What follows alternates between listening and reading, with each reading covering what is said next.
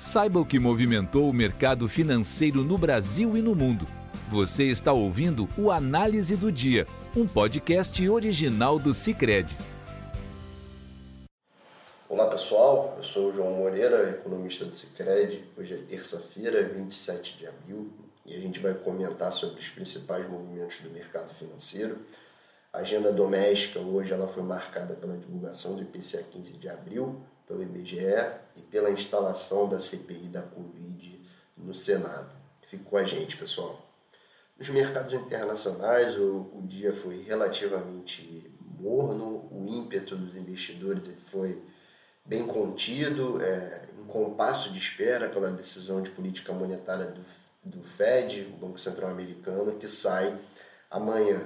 Lá nos Estados Unidos, as bolsas é, operavam com relativa estabilidade nessa terça-feira. Acho que no mercado é, americano vale destacar a alta nas trechas de 10 anos no dia de hoje, que vinham em queda desde o início de abril, depois de subir fortemente é, no início do ano. Né? Então hoje é, as treasuries voltaram a subir, atingindo aí máximas, chegaram a bater 1,61%, que é o maior valor dos últimos sete dias. Nos indicadores econômicos, a agenda foi relativamente vazia no dia de hoje. Falando de Brasil agora, é, o IBGE divulgou o IPCA 15 de, Brasil, do, de abril, que teve variação de 0,60%, mostrando uma desaceleração em relação à variação de março, que tinha sido de 0,93%, e também ficando abaixo da mediana das projeções do mercado, que era de 0,67%. Entre os grupos, o principal destaque aí segue sendo o setor de transportes, subiu é, 1,76%, mas desacelerou em relação a março, quando subiu 3,79%.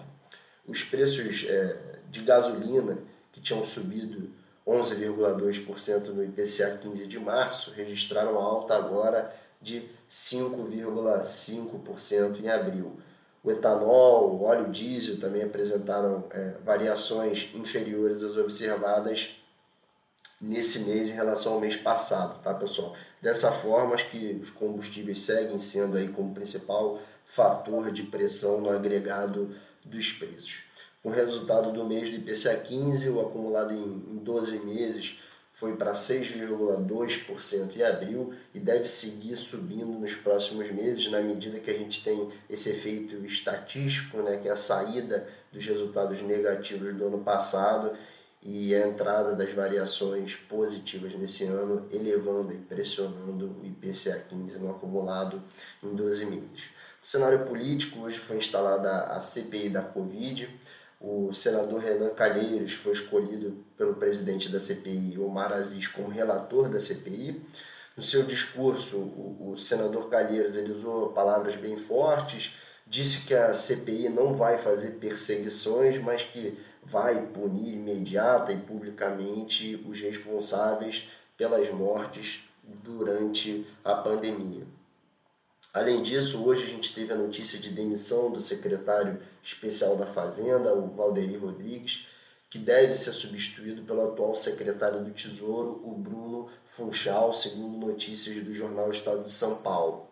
Segundo o jornal, o, o Valderi teria sido demitido por questões relacionadas é, às complicações do orçamento de 2021, né, que gerou grande é, ruído político para o lugar do Funchal no Tesouro, se ele efetivamente for substituir o Valderi na Secretaria Especial da Fazenda, a notícia é que o Jefferson Bittencourt, atual assessor especial do ministro Paulo Guedes, estaria cotado aí para assumir o Tesouro. Então, é, é, as mudanças ainda não foram confirmadas, mas tudo indica que é, não vão ser buscados nomes de fora do governo para esses cargos que vagaram agora. Né? E aí é importante ressaltar que um temor do mercado é que as mudanças é, de hoje elas estejam indicando algum tipo de desmonte do Ministério da Economia, né? isso tem sido é, especulado bastante nos últimos dias. Tá?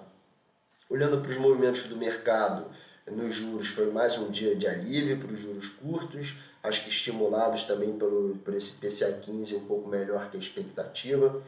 E aí reforçando a expectativa de alta de 0,75 pontos percentuais na Selic na reunião do Copom da semana que vem, né? tirando um pouco, é, diminuindo um pouco as apostas do pessoal que via uma alta talvez um pouco mais é, acentuada. Eu dei para janeiro de 2022, fechou com taxa de 4,63% contra 4,64% ontem, mas os juros longos subiram com o contrato para janeiro 25, fechando com taxa de 7,76% contra 7,69% no ajuste de ontem.